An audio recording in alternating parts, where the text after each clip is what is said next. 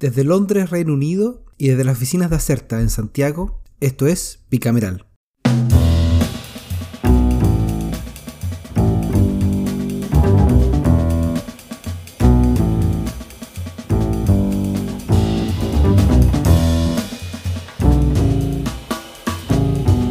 Hola y bienvenidos a Bicameral. Esta semana traemos los temas que ocurrieron en nuestro Congreso Nacional los días posteriores a la segunda vuelta de gobernadores regionales y, y también a la baja participación electoral registrada a nivel nacional, donde hubo menos del 20% de quienes estaban habilitados para votar fueron a elegir a alguna de estas autoridades nuevas en las 13 regiones donde había un balotaje, había una segunda vuelta.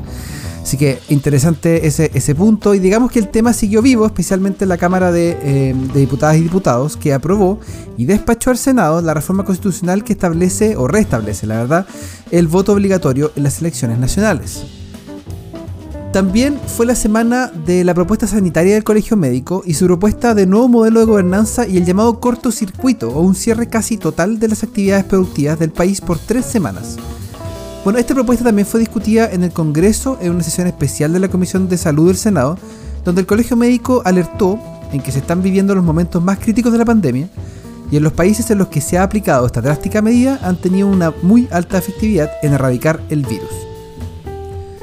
Pero no sigo adelantando titulares porque para eso está esta sección con la que partimos cada capítulo, así que Ian McKinnon desde Santiago de Chile que cada día uno debería pensar que esta altura está con frío, pero parece que el calentamiento global no nos deja. Cuéntanos qué novedades y en qué cámara te gustaría partir esta semana. ¿Qué tal, Javier? Sí, está helado para los estándares metropolitanos, pero no llueve.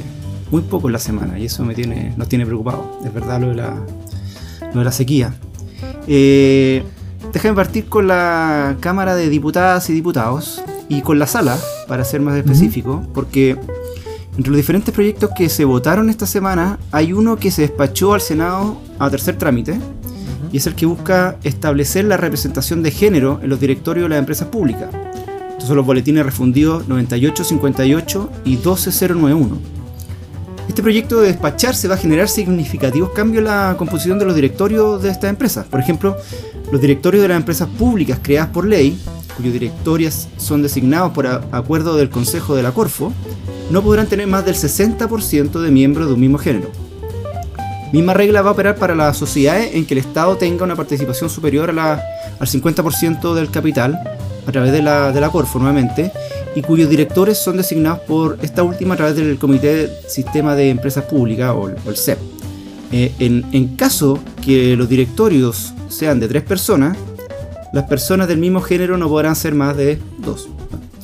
Ojo que este es un proyecto de, de quórum calificado, lo que no fue impedimento para ser aprobado con 131 votos a favor, solo 3 en contra y 6 abstenciones.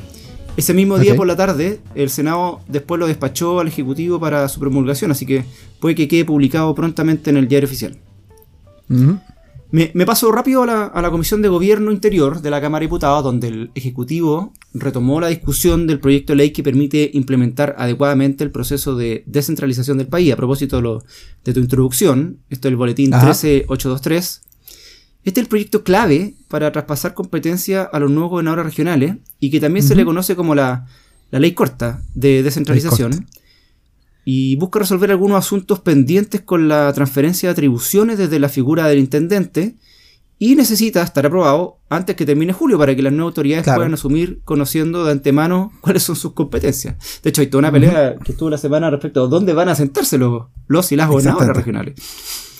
Eh, al menos ya está, eh, ya está en segundo trámite este proyecto, así que probablemente el Ejecutivo y los parlamentarios le pongan bueno y quede despachado en un mes máximo, yo diría. Oye, pero hay que, ser super, ah. hay que ser súper concreto. Estamos a semanas, ya pasaron las elecciones de segunda vuelta de gobernadores y todavía no están los cuerpos legales para que empiecen a funcionar. Lo pongo, lo pongo en, como un asterisco aquí porque esta situación va a ocurrir después cuando tengamos constitución nueva. Así que llega a aprobarse después del plebiscito de salida. El Congreso va a tener que hacer un trabajo bien rápido de empezar a ajustar eh, cuerpos legales a la nueva constitución. Y, muchas veces, y esto para, para, los que no, no tengan muy claro, muchas veces las normas de la constitución no son aplicables directamente y requieren alguna ley o eh, usualmente una ley que establezca cuáles son los mecanismos por los cuales opera ese, ese eh, lo que establezca la Constitución. Entonces, en el fondo, eh, va a ser importante la agilidad legislativa en el periodo durante y post eh, convención constitucional. Eso, simplemente un punto. no, van a ser tiempos muy interesantes, como dice un libro ahí. Vamos a tener que hacer dos o tres bicamerales a la semana. claro, bicameral reformas y bicameral leyes ordinarias. Exactamente. Oye, déjame terminar con diciendo que tenemos un nuevo diputado en el hemiciclo. Se trata de, del gremialista Juan Masferrer, quien representará al distrito 15 de la región de O'Higgins en reemplazo de Isa Cort, que me imagino escuchaste, va a asumir como embajador en la misión de Chile ante la Asociación de Estados Americanos o la OEA. Eh, Masferrer no es un nombre nuevo en el mundo del oficialismo, fue intendente de la, de la región de O'Higgins entre el 2018 y el 2020 y luego subsecretario de Desarrollo Regional y Administrativo, Subdere, cual eh, este cargo renunció en noviembre del año pasado y después pasó a integrar la mesa social COVID-19. Y bueno, estaba ahí como... ahí estaba. Eh, y estaba como en la banca, digámoslo así, y así que ahora entró la primera línea política del oficialismo. Eh, tengo que confirmar en qué comisiones va a estar, pero ya, ya, ya está yendo al, Congreso. Ya, Javier, esos son mis titulares. ¿Cuáles son los tuyos desde el honorable Senado? Antes de subir a las alturas del Senado, un, saludo al, embajador Cort, que ya viene sus ocho meses en la OEA. Eh, pueda, cumplir sus sueños de ser diplomático. Em, a ver, hubo harta noticia en el Senado esta semana, pero creo que corresponde partir con lo que pasó el martes en la Comisión de Constitución, eh, que activó la discusión del proyecto de ley que modifica diversos cuerpos legales para regular, en igualdad de condiciones, el matrimonio de parejas del mismo sexo, que es el boletín 11422-07. Recordemos que este tema está en primer trámite y solo ha sido aprobado en general. Para los que no se acuerdan, eso quiere decir que la, famosa idea de legislar. Claro. Pero fue la novedad de la cuenta pública presidencial el, el, 1 de junio, si se acuerdan, cuando el presidente anunció que le pondría urgencia, que terminó siendo urgencia suma. Así que el Senado tiene plazos acotados eh, para llevar adelante la discusión de este proyecto. A esta sesión del martes asistieron el ministro de Justicia, Dan Larraín, el ministro secretario general de la presidencia, eh, Juan José Osa, y la investigadora del área de análisis legal de la Biblioteca del Congreso, Paola Trufelo. En primer lugar, eh, las carteras de Justicia y Desarrollo Social, junto con la Subsecretaría de Derechos Humanos, estuvieron de acuerdo con la iniciativa, que era razonable pensando que es una iniciativa que está apoyada abiertamente por el gobierno. Pero las senadoras del oficialismo, y aquí está lo interesante, Luz Evenspergue y e Iván Moreira, señalaron su rechazo desde ya a la iniciativa y dedujeron un cambio radical de la postura del gobierno al dar urgencia a una materia no consensuada al interior de la coalición. Esto lo deberíamos haber eh, anticipado, tengo que la UDI se ha sentido muy muy molesta por este, por este anuncio, así que eh, no, no debiera sorprender que los dos diputados de la UDI que participan de la comisión estén en contra del proyecto. Bueno, en tanto, otros senadores como eh, Araya y Durresti valoraron el proyecto, pero manifestaron su rasquemor a que sea una estrategia política y no un verdadero interés en el avance de derechos de grupos excluidos, que en este caso son personas eh, de, comunidad LGBTQ que, que quiere contraer matrimonio. Como el bombo figa, es sospechoso. Es sospechoso, exactamente. en tanto, otro senador, y, y, al final expuso la Biblioteca del Congreso Nacional, que hace un trabajo de recopilación y en general es un trabajo como de análisis de los proyectos a nivel comparado muchas veces, y dio cuenta del nudo del conflicto que suscita en materia de filiación, esto es súper importante, en parejas homoparentales, y cómo países como España, Argentina y Uruguay lo resolvieron, que fueron optando por términos neutros, sin referirse a los géneros femeninos o masculinos. Este proyecto va a seguir a buen ritmo, porque tiene urgencia, en la comisión, así que no sería extrañar que tengamos votación en particular en la sala durante julio, eh, sobre todo considerando que eh, se cumplen los plazos de urgencia. Obviamente sí que se llega a trazar, pero hay un buen camino, el, Ejecutivo probablemente va a renovar la urgencia, pero, sí, claro. pero la idea es que esto salga bien rápido, se, se ponga arriba la tabla. Bueno, no puedo terminar mi reporte sin comentar el caso del feriado de los pueblos indígenas o pueblos originarios, que Así que este, este, lunes, estamos grabando un viernes a la, a la, espera del partido de Escocia con Inglaterra y el partido de Chile. Exactamente. Eh, y después viene un fin de semana largo y, una y dos semanas de cuatro días más encima. No puede ser. Por eso, el país no avanza. Estaba, viendo que Chile se transformó, creo que después de Colombia, en el segundo país con más feriado en el mundo. Pero. No puede ser. Un gráfico. Impresionante. Pero fue, en fin.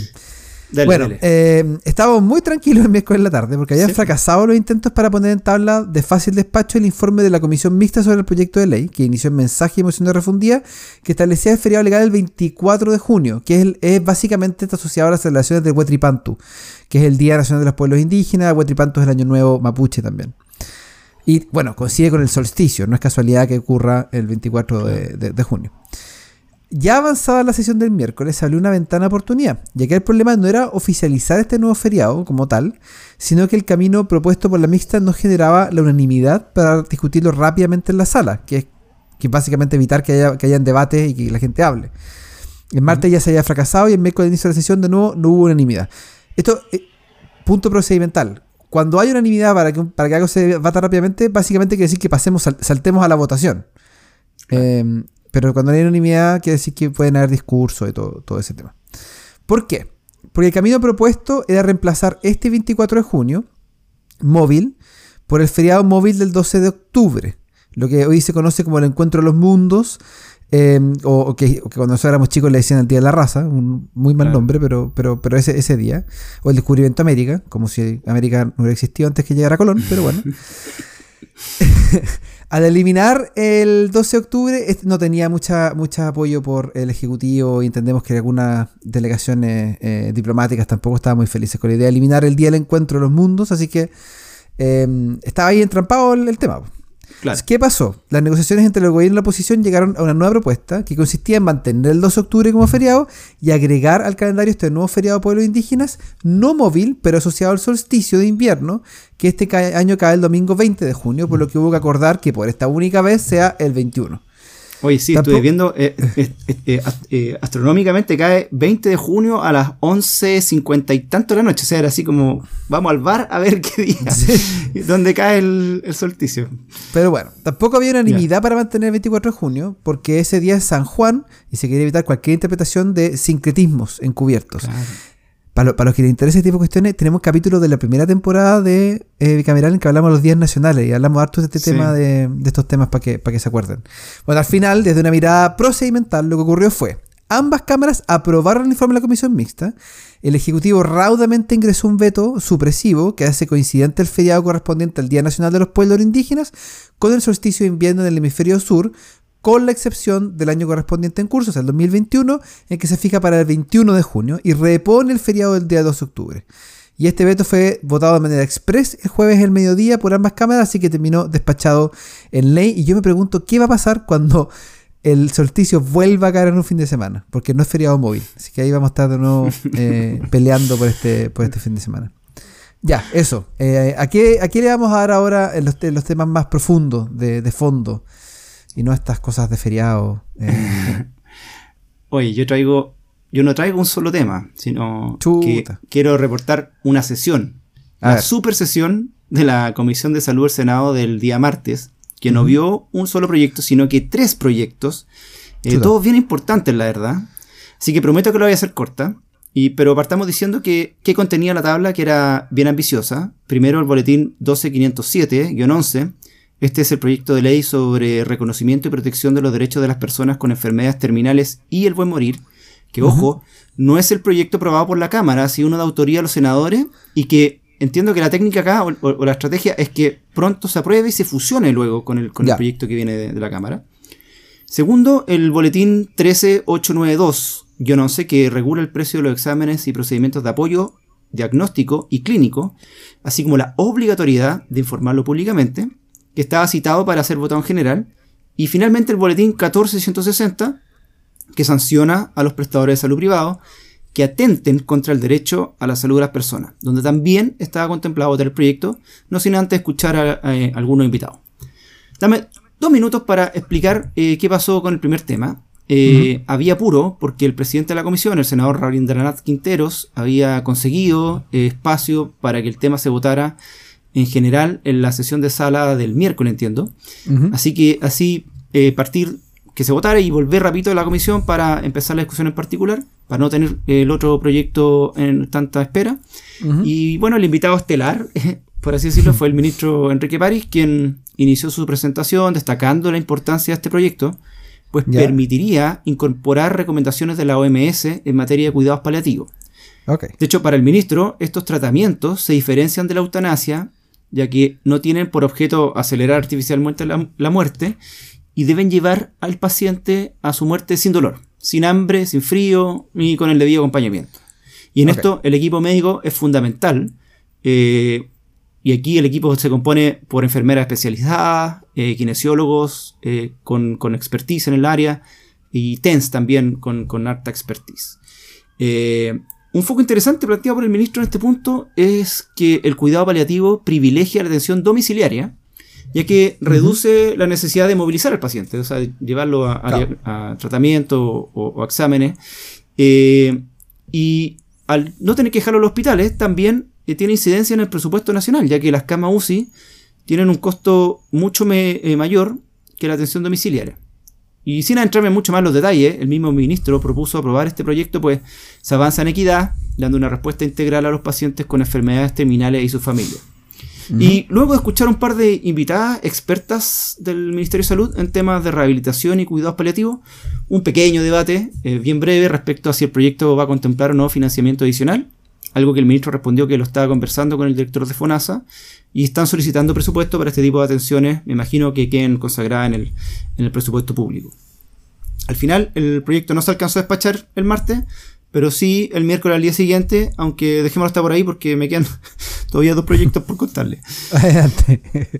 Pasemos a los otros dos temas. Mira, eh, primero el proyecto Boletín 13892, que regula el precio de los exámenes y procedimientos de apoyo diagnóstico y clínico, como decía, así como la obligatoriedad de informarlo, eh, estaba citado para ser votado en general, cosa que sí ocurrió, eh, pero antes de contar el resultado, les cuento que esta moción, firmada por casi todos los integrantes de la Comisión de Salud, fija un porcentaje máximo de 50% por sobre el arancel de FONASA para los exámenes y procedimientos de apoyo diagnóstico y clínico realizados ambulatoriamente de, urgencia o electiva, tanto en horario hábil como en horario inhábil. Mm. Además, el precio de estas prestaciones realizadas en atención cerrada, tanto en horario hábil como inhábil, no podrá ser superior al 40% del referido arancel FONASA. Además, los prestadores institucionales de salud deberán publicar el precio de cada examen y procedimiento de apoyo diagnóstico y clínico en sus propios sitios electrónicos y en formato físico a disposición del público general, así como los libros que hay de precio de los medicamentos en las farmacias. Bueno, también deben tener algo así. Y por último, la publicación se hará a través de un listado que compare el precio ofrecido por el prestador, el arancel del Fondo Nacional de Salud y la diferencia que se produce entre ellos. ¿ya? O sea, como full transparencia eh, en esa materia. El, senador Girardi, uno de los autores, partió señalando que es importante avanzar en, en eh, ¿cómo se llama? En este, en este tipo de iniciativa, pues tiene que ver eh, con la dimensión de bienes públicos en asuntos como la salud y la vida de las personas. De hecho, fue enfático aquí, bueno, como ha sido en otros debates semejantes en temas de salud, eh, que no hay espacio para un mercado este, en, este, ámbito, ya que no hay transparencia, hay simetría de información y, y poca posibilidad de decisión del paciente. Pero como había apuro, las palabras tomadas no fueron muchas entre los senadores, aunque la senadora Ana Bombaer, que estaba en contra de avanzar el martes, en esto dijo que ella había pedido que se invitaran más expositores para luego recién votar en general, Solo decir que la semana pasada sí hubo invitados, ¿ah? como la Asociación de Clínicas de Chile y otros, eh, pero ella apuntaba a tener más voces de la industria eh, y expertos opinando. Pero su requerimiento no fue considerado, digamos así, que rápidamente votaron, y el resultado fue 4 0. Y, no 4-1, como podría haberse esperado con la senadora Bombaer siendo tan categórica, y es porque básicamente su señal de internet se cayó. Y así que luego asumo que la, contabilizaron con su voto en contra, pero en el registro en vivo en directo fue 4-0 inapelable. Y ojo, incluye al senador oficialista Francisco Chaguán, que en esta materia es mucho más, eh, digamos, aliado con, los senadores opositores que, que, con el oficialismo. Ya. Finalmente llegó al último proyecto de esta supersesión, es el boletín 14160, que sanciona a los prestadores de salud privados que atentan contra el derecho a la salud de, las personas, donde también estaba contemplado votar el proyecto, no sin antes escuchar algunas presentaciones. Acá el invitado central fue el Super de Salud, Ignacio García Huidobro, quien en su presentación planteó que este proyecto tiene como idea matriz sancionar penalmente, escuchó bien, penas de cárcel a los ejecutivos de los prestadores privados que nieguen o condicionen la atención de urgencia o ambulatoria a la entrega de una garantía, como un cheque o un instrumento financiero. Esta es la clásica acusación que era bien común antes, parece que hoy día sigue apareciendo, que no te atiendo si es que no me dejáis un cheque en garantía. Claro. En urgencia. Pero todo eso se subsanó en principio con la ley de urgencia. Y bueno, pero no es tan así, porque lo que dijo el, el super es que hay un número bien llamativo eh, que tiene que ver con las multas cursadas a los prestadores de salud, las que estarían yendo en aumento en esta materia. Dice que desde enero de este año a la fecha ya han habido 2.850 multas. Mientras que en enero y diciembre del año pasado, el total de casos con multas fue de 17.325. Yo me hubiera esperado tal volumen de, reclamos que finalmente terminan sancionando a los prestadores. Eh, entrando a lo planteado por el proyecto, García Huidobro hizo presente algunas cosas. Al introducir la figura que contempla una pena de presidio y multa, se estaría infringiendo el principio de non bis in idem, ya que existe una sanción administrativa al. El tipo penal se refiere a los prestadores, mientras que en general los tipos penales se refieren a actos u omisiones personales sin perjuicio de la ley especial de responsabilidad penal de personas jurídicas. Entonces, en su opinión, no queda claro quién de las personas que despliegan las conductas tendrían que sufrir las penas eh, corporales o la presión, ¿ya? ¿Quién se va preso de los ejecutivos de la, de la institución? Tampoco son precisos los conceptos de urgencia y las prestaciones ambulatorias, según esta disposición, podría incorporarse una atención cerrada o incluso una cirugía electiva dentro de los posibles ámbitos de, no exigir eh, este tipo de, cheque o otro instrumento. Esto además de los problemas probatorios que pueden generar la circunstancia agravante que el mismo proyecto plantea, ya que se debe acreditar el nexo causal con la enfermedad grave o la muerte del paciente. Además surgió que se debería precisar que cuando existe una sanción penal a las personas jurídicas, lo que se establece es una sanción a la conducta como empresa, destinada a cometer este, este ilícito. Aquí habría que aclarar si esta norma, dice el subsecretario, se aplica para por cada prestación que se genere, es decir, cada vez que ocurre alguien sea preso, eh, haciendo presente esta sanción, o si bien si se sanciona esto como una conducta más bien generalizada. Eh, terminó su presentación diciendo que está trabajando la super en la fiscalización y las sanciones, y quizás faltan algunas facultades regulatorias, además de tener claridad sobre en qué casos estamos frente a urgencia y en qué casos no. Después unas par de presentaciones de, eh, de, la entidad privada, la Asociación de Clínicas estuvo presente y dijo que eh, no, si bien estaban de acuerdo con, el sancionar estos asuntos, el, proyecto tenía ciertos cierto, cierto desafíos, ya que eh, se extiende, como está redactado hoy día, a cualquier atención de salud en un servicio de urgencia y atención ambulatoria. Es decir, yo me, hago un corte, por ejemplo, en un dedo y, no, y, si, y si no me la, entidad prestadora de salud no me exige, me exige un cheque en garantía, algún instrumento pago, estaría incumpliendo con la norma y podría haber una sanción penal en esa materia. ¿ya? Entonces, ahí hay, una, hay un tema importante porque dijo, y esto es interesante, que las atenciones de, que ocurren en urgencia de este tipo, ambulatoria, son casi el 50% de, de las prestaciones totales de estos servicios. ¿ya? Eh, son estas que uno va, se atiende y te, te volvés para la casa. Entonces, solicitan, solicitaron básicamente que se establezca la tipificación únicamente para los casos que están vinculados con la ley de urgencia, es decir, te tienen que atender y, luego derivarte una vez que ya te estabilicen. Aquí el senador Girardi como que acusó recibo de, de estas opiniones eh, y que también impulsa este proyecto de ley y dijo que esta ley no debería ser necesaria, partido diciendo, pero lamentablemente lo es porque es una situación recurrente en algunas clínicas como lo demuestra el número de sanciones que ha, presentado, eh, ha cursado la superintendencia, y si bien coincidió en que hay, una, hay muchas patologías que no constituyen un riesgo vital, sí dijo que son un riesgo sin duda, por ejemplo la neumonía, señaló, eh, que no constituye un riesgo vital por sí misma y por ello se condiciona su atención, poniendo en riesgo definitivo la vida de los pacientes. Al final, el propio senador, y con esto termino, propuso que se separen los temas y se trate según las urgencias vitales y que adicionalmente se regulen otras situaciones que si bien son, no son de riesgo vital, pueden generar un problema de salud grave para las personas si se condiciona su atención. Hasta ahí quedó la sesión y mi tiempo también, así que atento a este tema que seguro darán en las próximas en las próximas semanas. Sí, perdonen, pero era, lo advertí, una, una super sesión.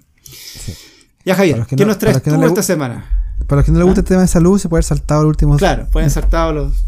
Últimos 15 minutos. 15 minutos. Ya, ¿qué traes, tú? A ver. Ya, que estamos hablando de temas largos o de larga data, largo aliento, eh, quiero traer eh, lo que pasó en miércoles en la sala de la Honorable Cámara de Diputadas y Diputados con un proyecto que lleva ni más ni menos que 14 años de tramitación. 14 años. Así es, 14 años. Eh, como, como, como un buen un buen whisky, ya que estamos hablando de single malt, ahora que estamos esperando el partido de, de Escocia.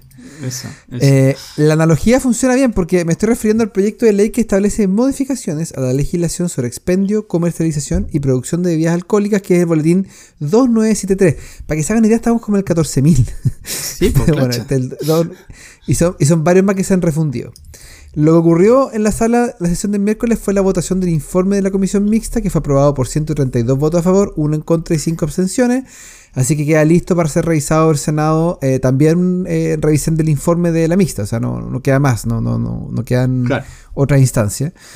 Eh, pero la verdad es que probablemente el título del proyecto no les dice mucho, así que vamos a ir a algunos de los eh, algunas de las mociones refundidas y de, lo- de los contenidos de este proyecto. Así que dame un minuto, ya que te tomaste como 20. Primero, hay cambio respecto de la gráfica de advertencia, eh, que es un estándar en, en casi todas las bebidas alcohólicas, que básicamente dice que toda bebida de graduación alcohólica igual o mayor a 0,5 grados, que esté destinada a su comercialización en Chile, debería llevar en el envase una- una advertencia clara, precisa y visible sobre las consecuencias de consumo nocivo. Esa advertencia deberá incluir una leyenda con frases que traten sobre los riesgos y consecuencias de consumo nocivo de alcohol, especialmente para poblaciones de riesgo, tales como embarazadas, menores de edad y conductores. La advertencia gráfica debe mostrar un auto, una mujer embarazada o un número 18 relativo a la, minoría, a la mayoría de edad, rodeados cada uno por una circunferencia atravesada por una línea con la finalidad de señalar simbólicamente que no se debe con- eh, consumir alcohol en el caso de conducir vehículos motorizados o cuando una mujer está embarazada o cuando se es mayor menor de 18 años. Menor de edad, claro. Claro. Estos símbolos no podrán abarcar en conjunto menos del 15% del tamaño de la etiqueta posterior del respectivo envaje- envase, caja, caja o embalaje. Oye, no es menor. Eh, eh, eh, eh, más grande. 15%. Y, y también el vino en caja. así Sí. que el guatero galáctico también viene con. Va a venir con indicación. Los avisos deberán estar siempre a la vista en todos los puntos de venta de bebidas alcohólicas. El responsable de la adhesión de estas etiquetas, la que no podrá ser removible fácilmente, será el productor o fabricante. Luego hay- una sección con restri- restricciones respecto a la publicidad. Eh, se establecen normas para la publicidad audiovisual y en televisión. Esta última que solo podrá realizarse en el, en el clásico horario para adultos entre las 10 de la noche y las 6 de la mañana. Y siempre deberá llevar una advertencia de 3 segundos. En tanto, en las radios se prohíbe la publicidad directa o indirecta de bebidas alcohólicas entre las 4 y las 6 de la tarde. Ajá. Además, se prohíbe toda acción gráfica de estimulación al consumo de alcohol en bienes de uso público, como actividades, también, en actividades deportivas. De igual modo, se prohíbe cualquier forma de publicidad de bebidas alcohólicas destinadas a menores de edad y el ingreso de estos a cabarets, cantinas, bares, tabernas, discotecas, en cuanto en ellas se expenda bebida alcohólica, entre otros puntos. Finalmente, respecto de las multas, el informe señala que en materia de advertencia los envases de las bebidas, estas van de 5 a las 200, eh, van de las 5 a las 200 UTM. Para que una idea, un UTM está como en 52 mil pesos, ¿sí? para que se una idea, más o menos cachando cuánto es. Con el, con el decomiso de bebidas, ojo, o sea, además se pierde el preciado elixir. En tanto, la infracción por publicidad será sancionada con multas que van desde las do- 20 a las 200 UTA. Que UTA es 2 UTM, unidad tributaria anual, unidad tributaria mensual, para que sepan más o menos. Eh, pero, pero es importante porque se calcula al día. Entonces, en el fondo, al mes de junio, la UTA está como en 624 mil pesos más o menos. Bueno, atento con el destino de los fondos recaudados por la multa, porque el total de las sumas que ingresan por este concepto, el 40% se destinará a los servicios de salud para el financiamiento y desarrollo de programas de prevención, tratamiento y rehabilitación de personas que presentan consumo judicial de alcohol. El 60% restante se destinará a las municipalidades para la fiscalización de dichas infracciones y para el desarrollo de programas de prevención y rehabilitación estipulados en la presente ley. Así que hay un incentivo ahí eso, sí. a las municipalidades para entrar a fiscalizar. Eh, importante. Mira. Bueno, así las cosas, el proyecto fue despachado al Senado, eh, tienen que aprobarlo también, como dijimos. Eh, este es el último trámite, legis- trámite legislativo, o sea, Sí, no, hay no hay mucho más que darle vuelta a esta altura, eh, a menos que haya algún veto o, o que el Senado lo rechace y ahí mata el proyecto en el fondo. Claro, eso, recordemos que es una un voto de sí y no en la Claro. fórmula mixta, no, no pueden De haber indicaciones. De hecho, ha habido casos recientes, no, no me acuerdo exactamente cuál, lo discutimos, en el que el- la, la sala del Senado le pidió a la comisión respectiva que se pronunciara y la, y la comisión volvió diciendo como no nos corresponde pronunciarnos porque este es el último este es el último trámite legis- legislativo así que eh, va a haber votación eh, pronto esperamos Prontamente, sí. prontamente veamos qué, qué dice ahí la presidenta del, del Senado respecto a la tabla dicho esto Ian McKinnon eh, brevemente pasemos al proyecto de la semana Pasemos inmediatamente, ¿ah? pero aplícate la cortina musical de rigor, por favor. Le pongo la cortina, no hay problema. Este es el proyecto de la semana.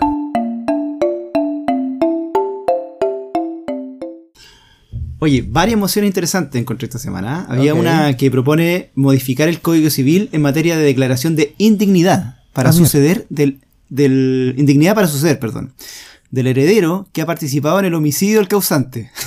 Razonable. Razonable, me parece. ¿ah?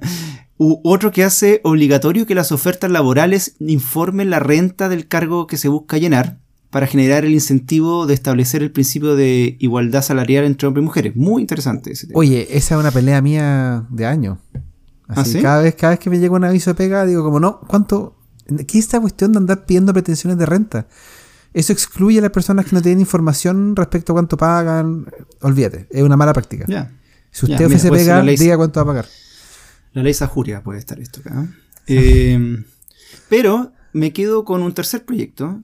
Eh, y lo digo como, preocupado como tu futuro jefe de campaña. A ver, Eh, adelante, adelante. Voy a saltar con el boletín 14313-06, Ujú. que modifica la ley 18.700 sobre elecciones populares y escrutinio para crear un nuevo distrito que representa a las chilenas y chilenos en el extranjero. Déjale. Déjale. Esta, esta es una moción del diputado y precandidato presidencial Gabriel Boric, de la expresidenta de Revolución Democrática Catalina Pérez y del diputado de Convergencia Social Diego Ibáñez. Y yo no sé si te acuerdas, pero durante la discusión de las reformas constitucionales que configuraron el proceso constituyente, vimos una propuesta bastante similar que proponía crear este distrito 29 internacional para la elección de convencionales. ¿Te acuerdas que Me acuerdo. había- y hubo varios? Había unos que eran como un distrito en África, otro en Asia. ¿te Me acuerdo, me, acuerdo, me acuerdo porque de hecho eh, fue invitado a, a presentar a la Comisión de Constitución de la Ah, Cámara mira, a, a este proyecto. Perfecto. Bueno, esta vez el foco es otro, ya que tiene como objetivo la creación de un distrito internacional que tenga tres diputaciones. Eh, para, que, para permitir la participación y desarrollo de los derechos políticos de las y los chilenos en el extranjero, pudiendo incluso ser candidatos y elegir a sus representantes. Eh, la otra diferencia es que esta moción la acompaña otro boletín, que es una reforma constitucional. Entraron los dos eh, simultáneamente. Estamos hablando del 14313, y la reforma constitucional el 14312, para reemplazar el inciso tercero del artículo 13 por uno nuevo que dice los ciudadanos con derecho a sufragio que se encuentren fuera del país podrán sufragar desde el extranjero en las elecciones primarias presidenciales, en las elecciones de presidente de la República, en las elecciones parlamentarias y en los plebiscitos nacionales. Ya. Una ley orgánica constitucional establecerá el procedimiento para materializar la inscripción en el registro electoral y regulará la manera que se realizan los procesos electorales y plebiscitarios en el extranjero en conformidad con lo dispuesto en los incisos primero y segundo del artículo 18 de la Constitución. Eh, la última característica de nuestro proyecto de la semana, o este paquete de proyectos, es que ambos presentan, y me llamó mucho la atención esto, casi el mismo cuerpo de considerando. Si han visto los proyectos de ley, tienen una especie de an- antesala o antecedente que explica o, el- la, ra- la razón o da justificación para, para, para plantear este proyecto que son los considerando. Aquí es la mismo estudio comparado en 5 o 6 países donde esto existe. Eh, y eso yo no, no recuerdo haberlo visto. O sea, dos proyectos distintos, con numeración distinta, sobre el mismo tema, por supuesto, pero que tengan básicamente el mismo contenido. Eh, interesante. Y eso que una ley ordinaria, o sea, va una ley orgánica, pero y el otro una reforma constitucional, eh, hablando sobre lo mismo. Interesante. Perfecto. Yo no sé si tú, Javier, quieres decir algo sobre este nuevo intento de, de que por fin entre al Congreso y esas cosas. Mira, eh, en ese momento yo estaba de acuerdo con el proyecto que se presentó para la convención, sobre todo porque la convención era un, era un momento particular, en el sentido que la constitución afecta a todos los chilenos y chilenas en el territorio y fuera del territorio. O sea, hay muchos derechos de nacionalidad y, que están eh, definidos a partir de, de la constitución. Eh, y, en ese sentido tenía cierta lógica tener representantes desde el extranjero. En el Congreso, en cambio, hay una pregunta más que puede ser un poquito más compleja, porque ahí la lógica de representación son un poquito distintas. Sin embargo, me parece que es un buen avance. Ah, efectivamente, hay, hay que recordar que los que vivimos afuera somos cerca de un millón de chilenos y chilenas. O sea, no es un, no es un, no es un número chico, hay, un número bien grande. Hay, hay por lo menos eh, seis o siete regiones del país que tienen menos gente que la cantidad de, de, chilenos que vivimos afuera. Em, y en ese sentido eh, eh, hay una deuda de representación al respecto. Ahora, hay otros mecanismos, em, así paso, paso el dato, junto con, junto con, con Julieta Suárez Cao, profesora de la Católica, con Verónica Andurraga, que es profesora de la Alfio Áñez, y con Gabriel Ortiz, que es investigador de Espacio Público. A través de Espacio Público, que soy parte del directorio, eh, presentamos esta semana una propuesta de reforma electoral. Em, que, más que una propuesta así, eh, esto, esta es la solución, lo que queremos es plantear un modelo de sistema mixto, que se ha hablado harto del sistema mixto, este que, que, lleva distritos eh, uninominales con listas cerradas.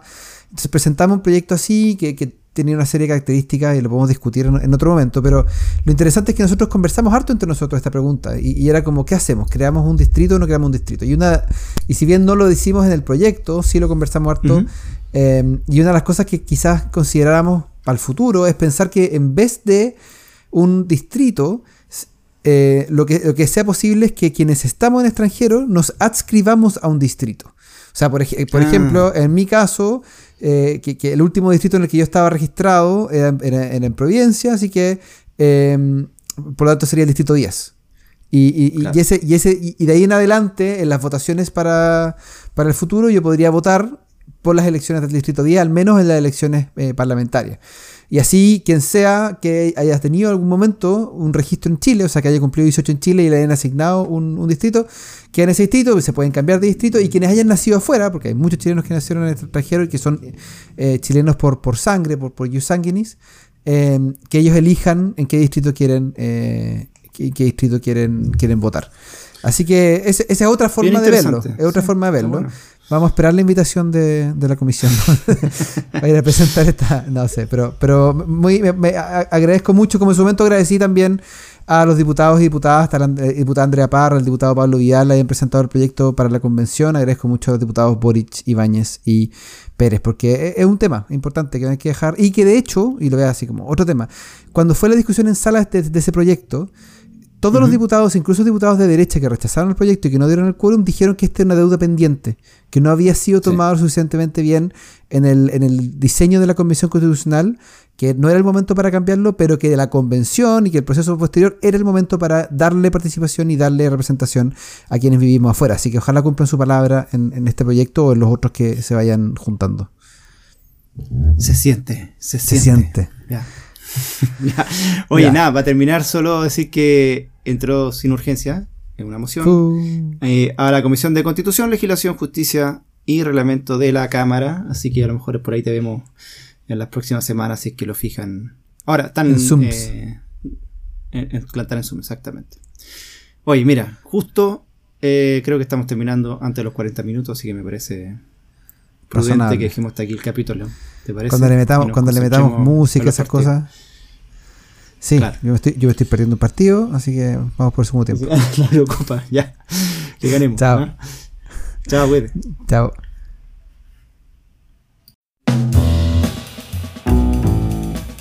Recuerden que Bicameral es un podcast de Acerta. La producción y conducción estuvo a cargo de Javier Sajuria y de quien les habla, Ian McKinnon. Y nuestro tema musical se llama Giacomo, de Mural Band, gentileza de Rodrigo Recabarren. Acerta es una consultora en comunicación estratégica y asuntos públicos. Para más información sobre sus servicios, visita www.acerta.cl.